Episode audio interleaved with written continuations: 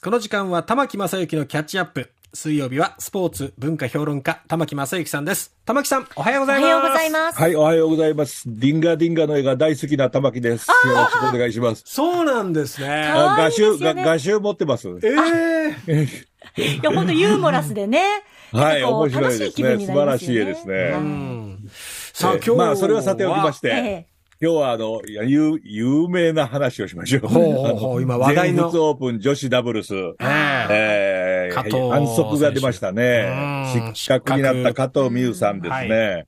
これについて、かなりの、あのおまあ、意見が、こう、うんさえ言われましえそうてで、すね。えーで世界のあの女子テニスプレイヤー組の、おえー団体の方も、えがあの、は失格の判定は、えー重すぎるんではないかうと。んいうようなことも言いましたけれども、これうん結論から言いましょえう。ええこれ、ただ、正しい判断ですね。正しい判断え正しい判断。全く、要するにルール通りなんですよ。あああ。の、ルールの中にあるのは、ええあの、試合中ににですね、うん。結果を無視して球を打つってはいけないっていうことが一つあるんですね。うん。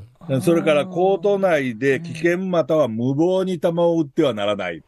う。うんんこれどっちもこれには抵触するんですね。うんで抵触した上に、えーボールがある、うーボールパーソンに当たってしまったと。うん。で彼女にが泣いていると。うん。だから、そ相手のプレイヤーがかなり強硬に抗議したことが非難されましたけれども、えうえん抗議することは権利として認められてるんですね。 ただでも、あのー、相手選手たちは見てないんですよ。いやらしいですね、あいのやらし選いです手たちねよね。それがまた見てねると感情的になってしまうというか。うん ええそれであの、血を流してるなんて嘘ついちゃってねあ。れは良くないですよね。よくないです。うん全く良くないんですけど、うん要するにこのルールに従って判断するというのは、心情が入ってはいけないんですよね。まあ、そうですね。うんえーでルール通りに解釈するうと、ん本当加藤選手には非常に不運だったけれども、そうですねこれこの通りなんですようね。んあたのだビここデでオあの判定も思いね、認められませんでしたよ ね。そうなんですよね。うんただそのビデオ判定というのはルールにないんですよね。で、ルールにあるビデオ判定は、ボールが入ったか入ってないか、あそれでしかないんですあ。イね。ンだかアらウ、トかっていうねこれをきっかけに将来的にそれ以外でもビデオ判定使うようになる可能性が出てきましたけれども、うん。あの、あの時点ではそれはできないと。うん。ただ、ここで思い出してほしいのは、はい。審判の話しましたよね。はい。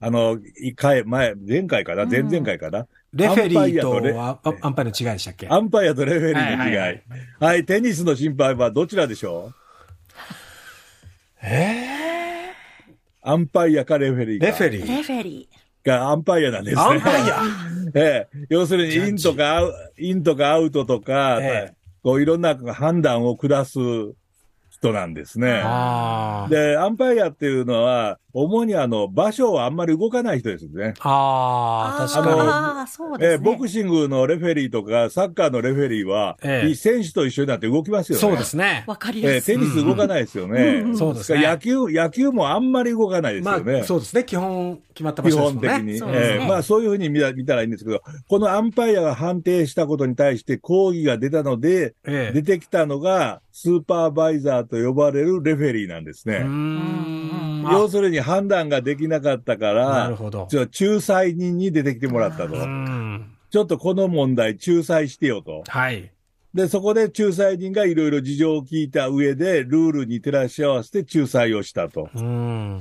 いう形になっているんで、ええ。えーうん今回の事件は本当にあのルール通りに行われたなと、私は思って思ってますが、一つだけルールを外したことがあります。うん、おさて何ででしょうかルールを外したルール以。外のことが起こった。えーなんだろなんだろう。あ、えっ、と、その後も、あの、ダブルスではないけども、混合ダブルスとかで出続けられた。そう、そうですね。これ、うんルール、ルールと違うんですね。うんこれ、温情なんですね。うああー。本当は、あの、失格、選手失格になるあ。と、え選手がし、選手の資格が失格ですかえ。ら、うんその大会からは出ていかなきゃいけないんですええね。えあーそうか例えば、あの、サッカーのレッドカードとか、え。はい。あの、野球の退場なんかうんうも、ん。その大会の場所から出ていくっていうのが原則なんですよ。はあ。うんうんなるだほかどら野球の場合は審判が、ええ。あの、選手に対して、ゲットアウトオブザボールパークって言いますね。はあ要するにボールパークから出ていけうとんでこれが退場とか失格の原則なんですが、ええ。それを黙って大会のディレクターとかは、うん加藤選手のおその後の別の種目での出場を認めた。うーんそして加藤選手はもう必死になって優勝したって。ええこ。れは素晴らしいが非常に素晴らしいことでしたね。いやー本当にで、。これに対して誰もね、あの、ルール違反じゃないかって僕言いま言いませんよね。そうですね。ねこのあたりが、まあ、温情も入るんだな、というようなところでしょうね。うーん。なるほどね。まあ、そんなことがあって、あの、アンパイアとレフェリーので例が出たんでね、ええ私は、密かに喜んでいたんですけれど も、タイムリーといえばタイもうムリー一でしたねつ、。そしたら聞きますけれども、ほあなんの、でしょテうニスの一本目、サービス、はい。なんでサービスと言うんですか、あれ。あれ、サービスですかどうぞって言ってるわけじゃないですもんね。どうぞってサービス何もしてないですよね。 めちゃくちゃきついサービスですよね。むしろ、取れない、打てないっていう時もありますもんね。きっ そうとですねサービスエースなんてうね。んあれ、でも、昔はあのサービスしてたんです。えこんな横、ついよ横、ネットの横に、はいサーバント、召使いがいて、ええ。はいボールを投げていたんですね、1球目は。